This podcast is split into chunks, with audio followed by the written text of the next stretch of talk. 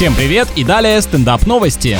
Опубликован рейтинг самых распространенных паролей в мире. 1, 2, 3, 4, 5, 6 и QWERTY стали самыми популярными снова. Только, ребята, не нужно себе делать такой же модный шифр. Это вообще не тот случай, когда следует гнаться за трендами. Эксперты по кибербезопасности отмечают, что люди все еще не понимают рисков, связанных с использованием слабого ключа для защиты личных данных. Потому что в основном опасность ложится на тех, кто привык занимать таким товарищам деньги. В один прекрасный момент их взламывают и приехали, что называется.